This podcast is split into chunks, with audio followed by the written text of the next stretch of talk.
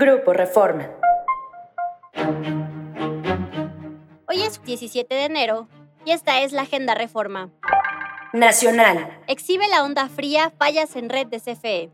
Mientras en Texas se aprendió la lección que dejó la tormenta Uri hace tres años y se tomaron medidas para reforzar la infraestructura de gas y electricidad, en México la red de transmisión avanza lento por falta de inversiones y ello vuelve al sistema eléctrico vulnerable ante fallas. En febrero de 2021, cuando se presentó la tormenta invernal, hasta el cierre del año pasado, se han registrado cinco apagones de gran magnitud, incluyendo el provocado por ese fenómeno natural, que dejó sin energía a los estados del norte del país, cuyas centrales salieron de operación por congelamiento.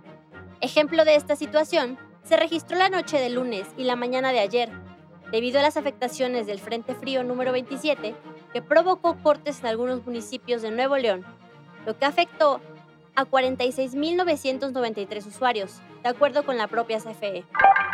Acusa INE inequidad de Samuel, le pide bajar spot. El Instituto Nacional Electoral acusó al gobernador de Nuevo León, Samuel García, de vulnerar los principios de neutralidad e imparcialidad en la elección y le dio seis horas para bajar el spot en el que entrega la estafeta de MC para que Jorge Álvarez Maínez se convierta en el aspirante presidencial de este partido. La Comisión de Quejas ordenó al mandatario borrar de sus cuentas de redes sociales el promocional en el que sella el acuerdo con Álvarez Maínez entre botanas y cervezas, junto con Mariana Rodríguez, esposa del mandatario y aspirante a Ayuntamiento de Monterrey. ¿Quién manda? En Chiapas, los militares no pueden entrar a vigilar. Y en Jalisco, mujeres indígenas piden el auxilio del líder del cártel Jalisco Nueva Generación para llevar paz a sus comunidades. Corren al ejército con piedras y palos.